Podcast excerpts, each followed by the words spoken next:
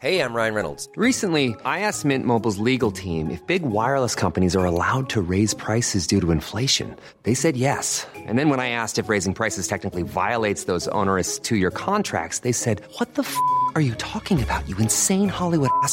So to recap, we're cutting the price of Mint Unlimited from $30 a month to just $15 a month. Give it a try at mintmobile.com slash switch. $45 upfront for three months plus taxes and fees. Promo for new customers for limited time. Unlimited more than 40 gigabytes per month. Slows. Full terms at mintmobile.com.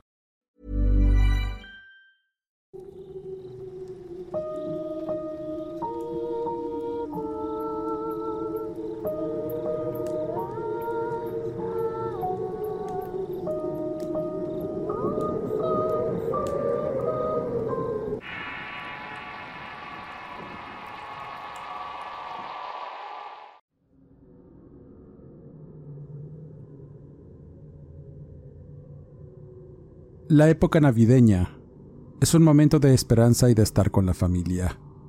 Es un momento de perdón y reflexión que nos hace en muchas ocasiones agradecer el haber terminado un año más y perfilarnos al inicio de otro con una buena actitud.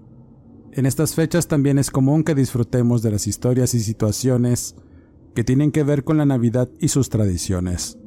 Su folclor traído desde tierras lejanas y que se ha quedado en este lado del continente para pintar de rojo y blanco nuestras propias costumbres y en general las figuras risueñas, amables y bonachonas decoran paredes, árboles y adornos que nos muestran que la Navidad es una época de felicidad.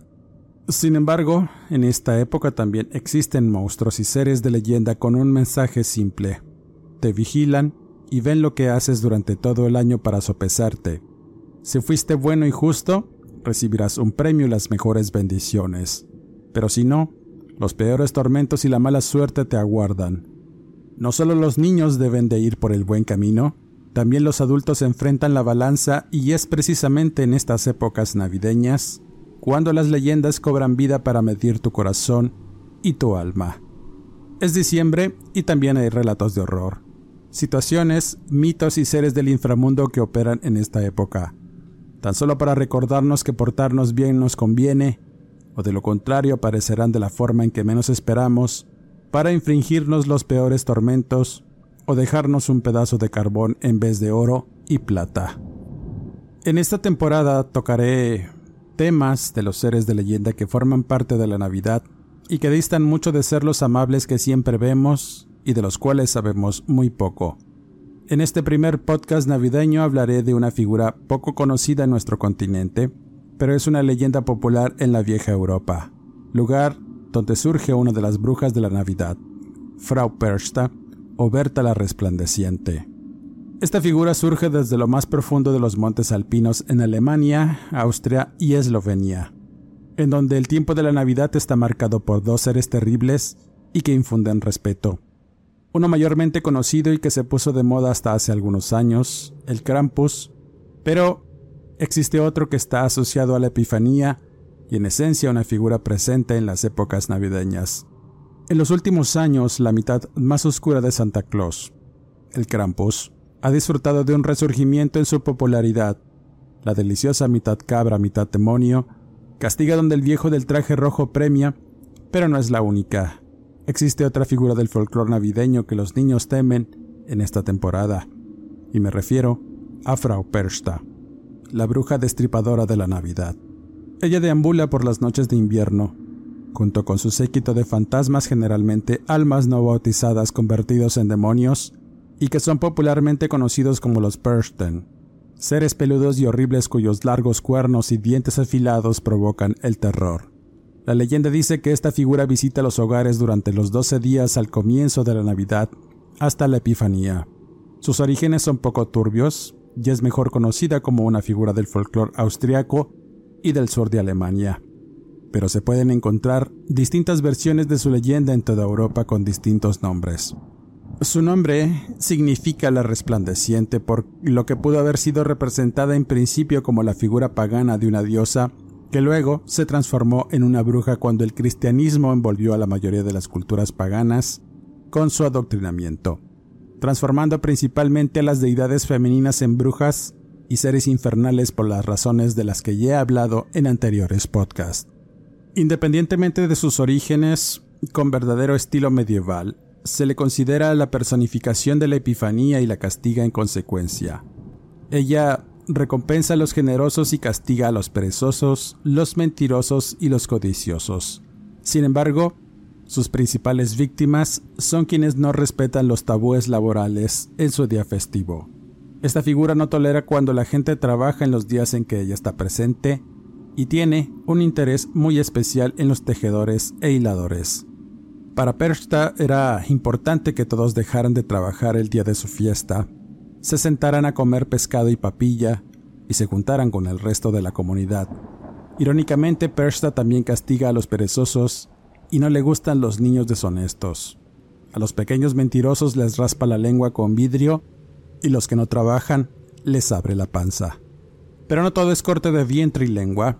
Si eres bueno, ella felizmente te recompensará con una pequeña moneda de plata en el zapato o dejándola en un balde sanitario que descansaba regularmente debajo de las camas.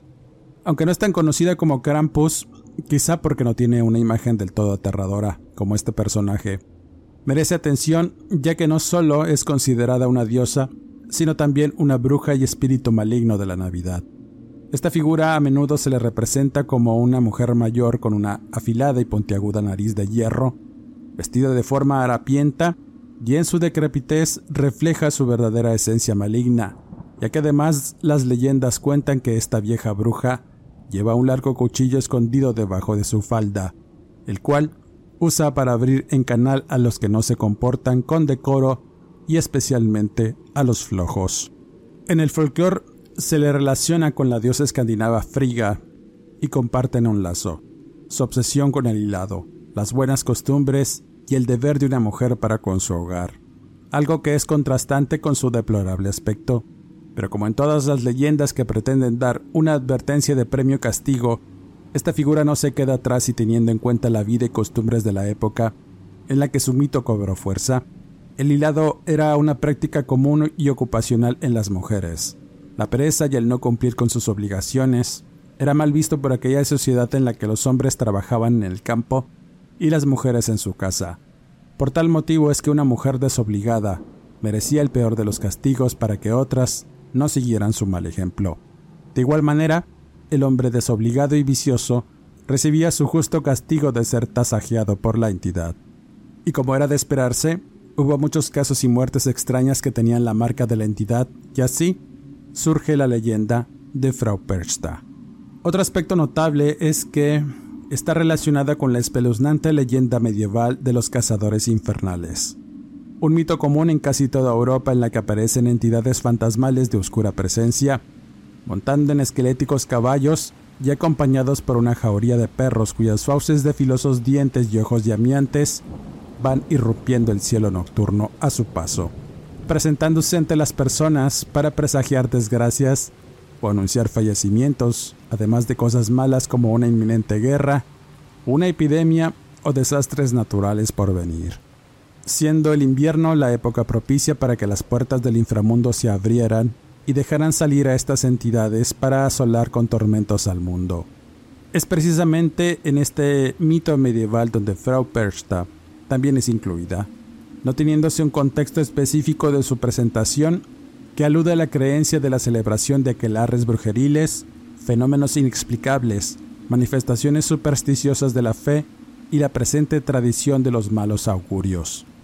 Así pues, la leyenda nos indica que surge de entre las siniestras figuras de la cacería salvaje, volando por el cielo nocturno, asistida por un ejército de almas perdidas, muchas que han sido añadidas por ella misma, incluidos los Persten, de aspecto demoníaco, que estas figuras son un grupo de seres monstruosos cubiertos de grueso pelambre y cabezas de aspecto infernal, con sus cornamentas retorcidas van bufando azufre en tanto avanzan buscando almas ociosas. Se les puede mirar durante las noches invernales en el inicio del periodo navideño, tres jueves antes de la llegada de la Navidad, buscando almas de niños no bautizados para cuidarlos y de los que se rodean comúnmente. Las leyendas afirman que el silencio invernal, es roto por los sonidos del viento y los truenos quebrando el cielo, retumbando a través de las montañas por las noches, y si escuchas estos sonidos abrumadores, es señal de que Pershta lidera la cacería salvaje y es momento de recoger tu casa e hilar hasta terminar, además de dar una ofrenda de comida a las entidades para agradarles. Estos tenían la facultad de saber si los niños y jóvenes se habían comportado bien y con decoro, además de haber trabajado durante todo el año. Si lo habían hecho eran recompensados, pero si no y fueron holgazanes, amanecían abiertos en canal, sin entrañas y grotescamente rellenos de paja y piedras, provocando el horror en los familiares que llegaban a encontrar a sus hijos dispuestos en la cama, con el estómago relleno y cosido con hilo de lino. Las procesiones de Perstein todavía se llevan a cabo en las regiones alpinas y a menudo son grandes atractivos turísticos en los que se pueden mirar personas desfilando con máscaras y siniestras vestimentas que emulan a los miembros de la banda de espíritus malignos de Frau Perstein, la cual se ha convertido en una tradición durante los días de la Navidad. Las máscaras de madera están pintadas y decoradas con cuernos y cabello para representar a estos demonios y a menudo terminan pareciéndose mucho a Krampus las máscaras pueden llegar a pesar más de 30 kilos y se usan con disfraces hechos de piel de animal con campanillas colgantes. Los residentes de las regiones alpinas celebran bailes, desfiles y otras actuaciones con estos disfraces para ahuyentar los espíritus malignos de Persta y despejar el camino para que la buena suerte los encuentre en el año nuevo. Muchos turistas a menudo se sienten atraídos por estas exhibiciones, lo que asegura que la historia de Frau Persta perdurará por muchos años más. Una de estas historias en las que la figura de Berta la resplandeciente surge para atormentar jóvenes y adultos. Cuenta unos extraños eventos ocurridos en una época en la que Europa se encontraba sumergida en el oscurantismo, las supersticiones y la persecución de brujas estaba en pleno apogeo.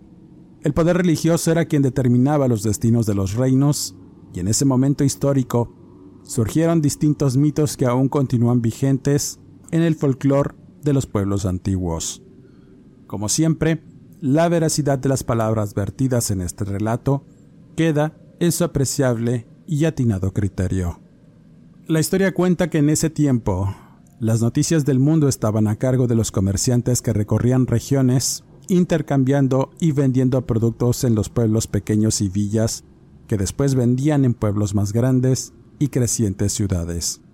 A través de ellos es que se contaban historias que ocurrían en lo profundo de los bosques y montañas, donde comúnmente la gente enfrentaba terribles horrores y luchas con seres infernales que surgían de la oscuridad para provocar tormentos y miedo a los humildes granjeros y pastores, aquellos que diariamente tenían que vivir con la zozobra de saber que si no obraban bien, seguramente atraerían algo oscuro.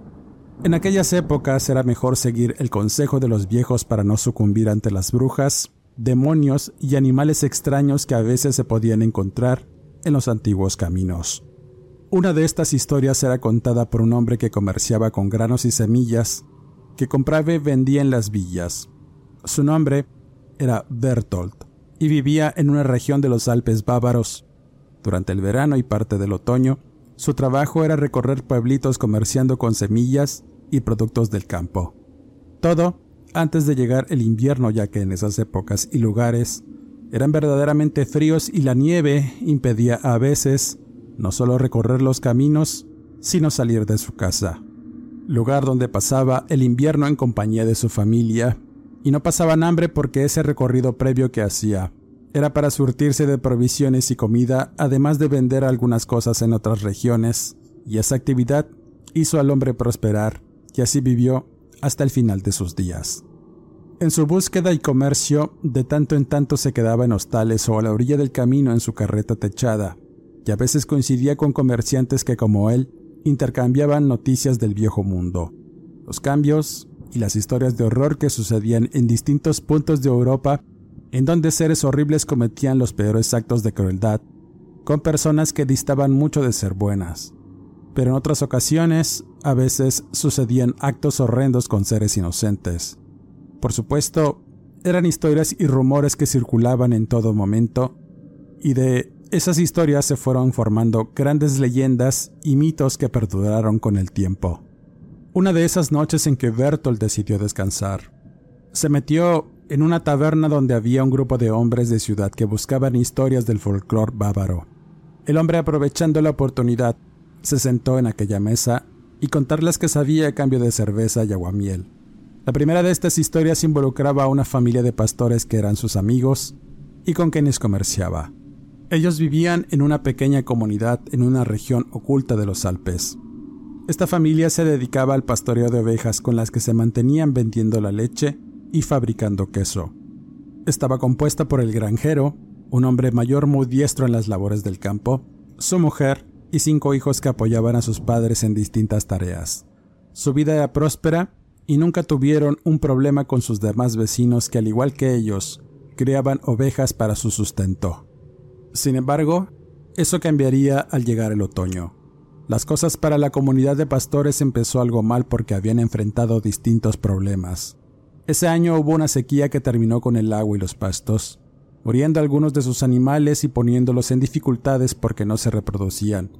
Y en días de verano, extrañamente los animales se atacaban entre sí, y para sorpresa de muchos, algunos de ellos cometían canibalismo. Debido a ello, tenían preocupación por la llegada del invierno, porque no tenían lo suficiente para sobrevivir en toda la temporada. Pensaban en gastar lo poco que tenían en comida y sustento. El padre de familia cuyo nombre era Willem le contó a su buen amigo Bertolt que una noche en tanto guardaba a los animales en un cobertizo, pudo observar unas extrañas luces en el cielo. Eran centellantes y de muchos colores que impresionaron no solo a él sino a los demás vecinos, que miraban atentos a aquellas luces y de pronto, así como aparecieron, se apagaron, dejando tras de sí formaciones de nubes que inquietaron a todos, debido a que miraban en ellas formas horribles como esqueletos, cráneos y rostros de distintos seres silvestres que no eran para nada buenos. Los ancianos al mirar el espectáculo palidecieron y algunos se enfermaron de la impresión, diciendo que todo aquello presagiaba males y desgracias para todas las villas de la región. En ese momento, aunque algunos no dieron crédito a los dichos de los ancianos, unos empezaron a sentir temor y otros pensaban que ese invierno iba a ser el peor de todas las épocas, ya que era una creencia común de que el frío Traía consigo además de hambre, oscuridad y seres horribles que se alimentaban con carne humana. Tanto William como el señor Bertolt lo creían, pues durante su juventud habían sido soldados que anduvieron en tierras lejanas de Oriente y vieron muchos poblados con personas masacradas por causas desconocidas y siniestras, cuando las luces aparecían en el cielo. Después de esos extraños eventos, los habitantes de la pequeña comunidad de pastores estuvo esperando lo peor. Nerviosismo y preocupación dominaba la vida de los lugareños, que miraban como una mala racha lo invadía todo, y de entre todas esas cosas malas, llegó una peor sin que nadie se diera cuenta. Una tarde en que todos se preparaban para la llegada de las heladas.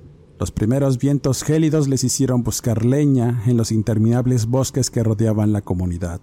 Los varones, podían cortar un árbol y cargarlos atados. Fueron a hacer esta actividad y entre ellos iba un hombre que vivía solo, en una casita a las orillas de la comunidad.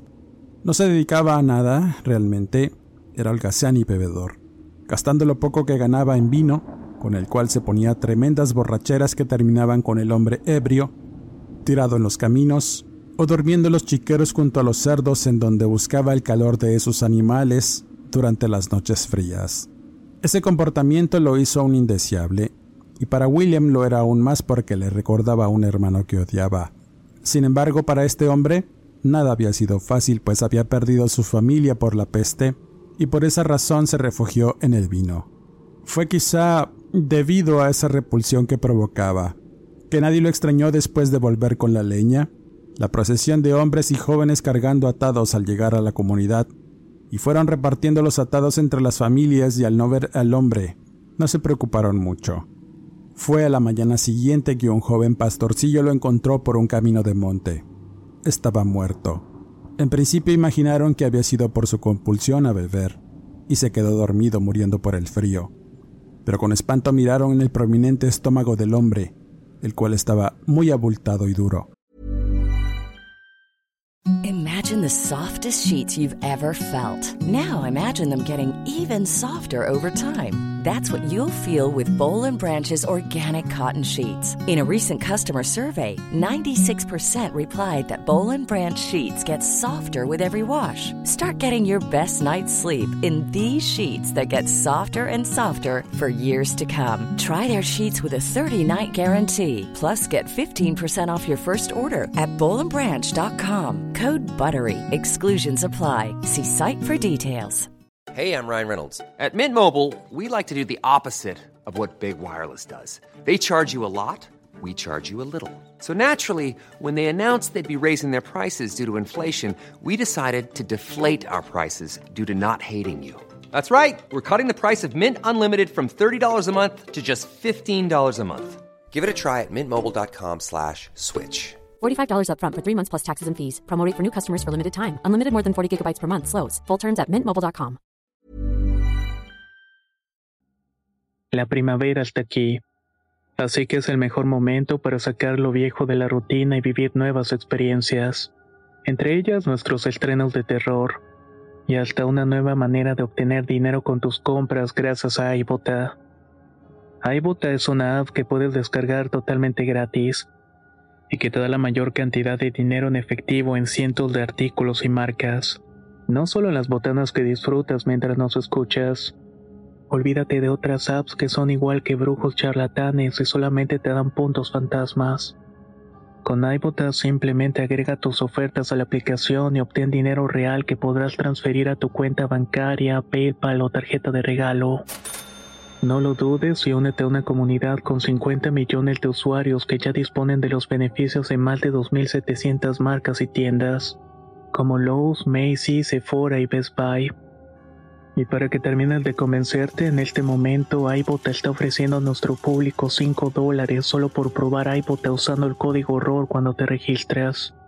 Solo tienes que ir al App Store o Google Play Store y descargar la aplicación iBota gratis para comenzar a ganar dinero en efectivo y usar el código ROR. Esto es iBota en Google Play o App Store y usa el código ROR. Aprovecha los nuevos comienzos y corre a descargar la aplicación para ganar más cashback.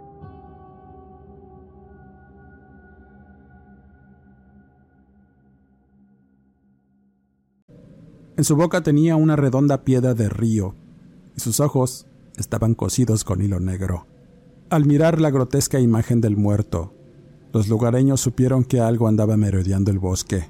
Uno de los ancianos afirmaba que había sido una bruja errante y otros que se trataba del mismo diablo.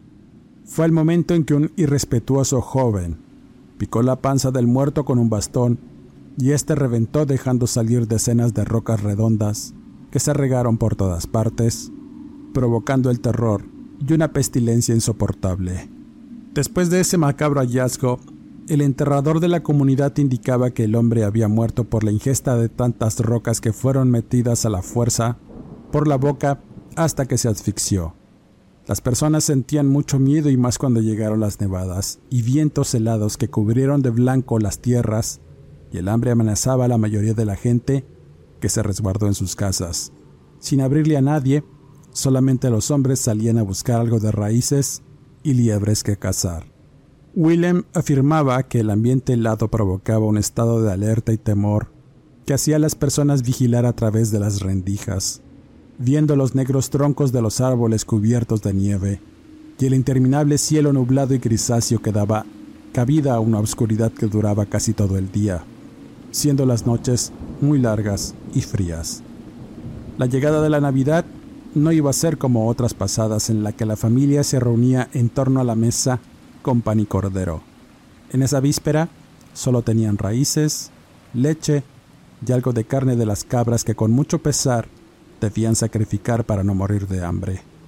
Las cosas se tornaron aún más difíciles al terminar la mayoría de la comida, teniendo que racionar, y debido a la desesperada situación, los vecinos tuvieron que hablar entre sí para compartir los alimentos entre todos, principalmente ancianos y niños, que aunque fueran pocos, ellos eran los que más sufrían por el hambre y el frío. Aprovechando el día, todos se fueron a refugiar en un grande cobertizo donde guardaban semillas y pastura. Ahí pasaron las noches heladas para aprovechar la leña, pero antes de terminar ese caótico año, unos jóvenes, incluido el hijo de William, hartos del frío y el hambre, comenzaron a robar pan y algo de carne sin que nadie se diera cuenta. Debido a ello, las razones no alcanzaban y empezaron a pasar aún más hambre. En tanto los jóvenes tranquilos la pasaban comiendo y saciándola a escondidas. No se sabe si esa situación egoísta atrajo al mal y su iniquidad, pero en la víspera del año nuevo, la sangre correría otra vez en la comunidad. Todos los pobladores oraban y pedían a lo divino que toda su situación mejorara, y era casi medianoche y unos ruidos en el exterior alertaron a todos. Gruñidos, balidos y gritos desgarradores, además de voces entrecortadas y profundas, irrumpieron la calma. Al asomarse, los pobladores miraron con espanto a varios animales con largos cuernos que iban y venían alrededor del cobertizo. En principio imaginaron que se trataba de cabras o borregos y marrones que habían bajado de la montaña a buscar comida. Pero en cuanto uno de los viejos menciona, los Persten han llegado, los pobladores montaron en pánico y en especial William. Él durante su infancia había sobrevivido al ataque de uno de estos seres mientras andaba en el campo e incontables veces fue testigo de sus acechanzas y muertes. Los viejos afirmaban que si esos seres andaban merodeando, su ama y señora, Berta la resplandeciente, un espíritu del bosque y la epifanía, andaría con ellos. Los jóvenes incrédulos y creyendo que los mayores hacían eso para meterles miedo por su fechoría, se rieron y se asomaron para comprobar los dichos. Al hacerlo, enseguida se quitaron de mirar con rostros pálidos y ojos bien abiertos. Pedían perdón por haber robado la comida. Willem mencionaba que al mirar con atención pudo ver esos seres, los Persten, estaban ahí corriendo con sus pezuñas peludas y esos ojos amarillos que brillaban como el fuego. Al poco rato de anunciar su presencia, comenzaron a golpear el techo y las paredes con la intención de entrar, mientras todos gritaban y suplicaban que los perdonaran de cualquier agravio. Pero los jóvenes fueron los más aterrados, ya que corrían con desesperación para ocultarse, y ante la posibilidad de huir de sus propias culpas, uno de ellos en su locura intenta huir saliendo del cobertizo por una rendija, y esa fue su perdición. Enseguida que las personas se dan cuenta de la huida del joven, los ruidos y los golpes en el exterior cesaron, pero empezaron a escuchar bramidos horribles que se mezclaban con gritos de súplica y dolor. Unos gritos que hicieron eco en la oscuridad del bosque y después el silencio. Los otros jóvenes y el hijo de Willem se arrodillaban pidiendo perdón por su agravio. Los demás los vapulearon en repetidas ocasiones por haber puesto en peligro la integridad de todos. Los viejos reprendieron severamente a los jóvenes y los adultos, sin entender del todo qué pasaba, miraban al exterior. Los padres del joven que escapó tan solo estaban ahí, sentados sin poder creer nada del terror que estaba aconteciendo. Fue una noche muy larga, y el inicio del año nuevo fue un martirio, y apenas amaneció algunos estuvieron renuentes en salir. El primero que lo hizo fue el padre del muchacho y su madre, que presurosos corrieron para buscar a su vástago. Willem lo siguió en compañía de otros hombres, los cuales iban armados con asadones y hachas para buscarlo. Pero sus pesquisas fueron infructuosas. El frío y la nieve hizo casi imposible poder avanzar más allá de los caminos apenas visibles. Sin remedio, tuvieron que regresar, sin esperanza y con hambre de comida y respuestas. El día pasó sin mayores problemas debido al encuentro con aquellos seres, las personas guardaban la compostura y repartían la comida equitativamente. Trabajaban en la medida de lo posible y en mantenerse siempre alertas y aguardando la compostura a pesar de lo caótico de la situación. Habiendo un momento en que el frío aminoró un poco y dejó de caer nieve por las noches. Eso abrió un pequeño espacio a la esperanza porque todos habían juntado algo de valores para poder comprar semillas y harina Tenían la leche de las ovejas y la carne que aún conservaban, pero debían conseguir más en las comunidades vecinas para aguantar unas semanas en lo que el frío aminoraba y pudieran ir y venir por los caminos que era lo que hacía más difícil el trasladarse para conseguir qué comer. Willem era el único que tenía una carreta y un jamelgo que aunque escuálido era fuerte para jalar. Así que sin dudar se preparó para ir a una comunidad de granjeros a unos kilómetros en donde habría de conseguir víveres, y así lo hizo, y al regreso, con pesar notó que la tarde se había ido, dando paso a la azulada luz de la noche fría. Quiso acelerar el paso pero el caballo no daba para más con la carga. Así que, y con cautela se fue iluminando el camino con un par de antorchas que le permitían ver unos metros, y antes de llegar a su comunidad, el terror que esperaba sucedió. Los Persten se manifestaron a medida que avanzaba. Entre la bruma del viento gélido aparecían sus ojos llameantes y esos ruidos raros y guturales que salían de sus gargantas como si intentaran decir algo. Lo más inquietante eran esos pelambres largos y sus rostros demoníacos descompuestos por la ira y unos dientes afilados que de pronto brillaban por las tímidas flamas de las antorchas. Sintiendo la perdición, William se encomendó a sus ancestros y apretó las riendas para seguir a paso firme y sin detenerse a pesar de las horripilantes presencias de aquellos seres que se juntaban alrededor del hombre. Entonces, y de la fría bruma, surgió una siniestra figura. Era aquella bruja de las leyendas que contaban los viejos. El hombre la describía como una de las exes o brujas que dominaban los cielos y se ocultaban en los molinos. Pero esta era especial. Iba cubierta de diversas pieles de animal, con distintos tipos de retazo que cubrían su humanidad, y era muy alta. En su cabeza llevaba una especie de máscara hecha de hueso y cuernos retorcidos como aquellos que salían de las cabezas de los Persten. Al mirar mejor, se dio cuenta que en realidad no era una máscara. Era un cráneo de estos seres y de entre éste salía una madeja de blancos cabellos que caían hasta las rodillas, y de pronto la escuchó hablar y decir algo que no comprendió, señalando el camino con un dedo cadavérico, coronado con una uña negra, y al sonreírle con una sonrisa macabra, mostró unos dientes brillantes y negros como onix. Sin comprender realmente qué era lo que aquella presencia le quería decir, tan solo se aferró al valor que le quedaba y continuó su marcha sin detenerse, pasando por un lado de la avasallante presencia de Berta la resplandeciente, pudiendo ver además que detrás de la enorme figura estaban sus emisarios reunidos y dispuestos para su señora, los Persten, los cuales gruñían y bufaban poniéndolo aún más nervioso. Casi sin alma y sin aliento, llegó a la comunidad donde ya lo esperaban y al bajar de su carreta desfalleció por el temor.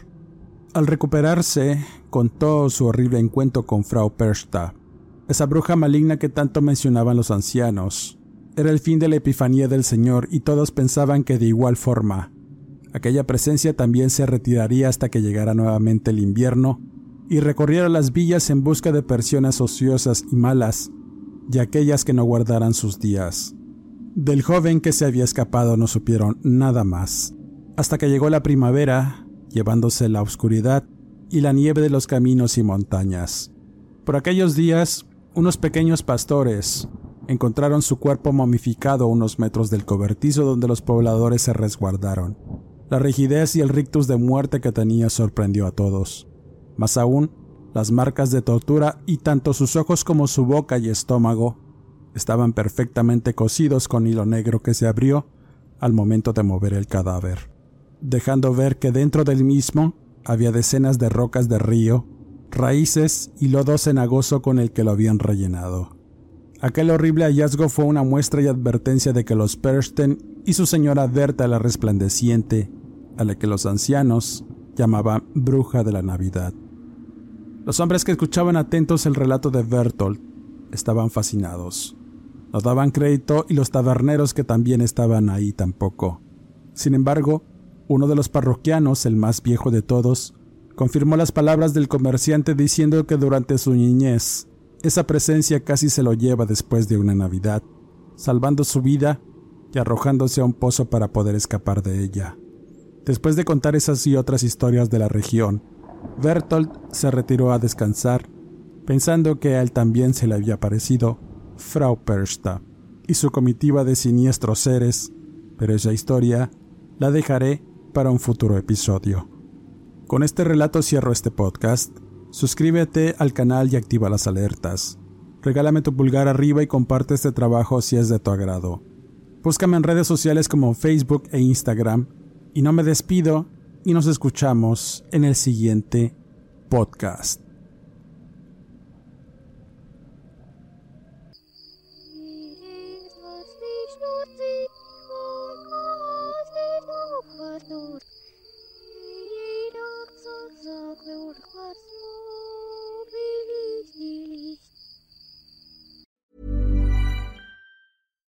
If you're looking for plump lips that last, you need to know about Juvederm lip fillers. With Juvederm Volbella XC and Juvederm Ultra XC, your lip look, whether it's subtle or bold, can last up to one full year with optimal treatment and no additional maintenance. Find a licensed specialist and see if it's right for you at juvederm.com today. That's J U V E D E R M.com. Add fullness to lips in adults over 21 with Juvederm Volbella XC or Juvederm Ultra XC. Do not use if you have severe allergies or a history of severe allergic reactions, or if you're allergic to lidocaine or the proteins used in Juvederm. Tell your doctor if you have a history of scarring or taking medicines that decrease the body's immune response or that can prolong bleeding. Common side effects include injection site redness, swelling, pain, tenderness, firmness, lumps, bumps, bruising, discoloration, or itching. As with all fillers, there's a rare risk of unintentional injection into a blood vessel, which can cause vision abnormalities, blindness, stroke, temporary scabs, or scarring.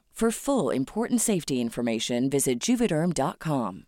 Hey, folks, I'm Mark Marin from the WTF Podcast, and this episode is brought to you by Kleenex Ultra Soft Tissues, your ally to help tackle your allergy symptoms this season. I love the change of seasons, but nobody loves pollen and all those other things floating in the air that make you sneeze during this nice weather. Kleenex Ultra Soft Tissues are hypoallergenic and allergist approved, so fight back against watery eyes and runny noses without worrying about irritating your skin. For this allergy season, grab Kleenex and face allergies head on.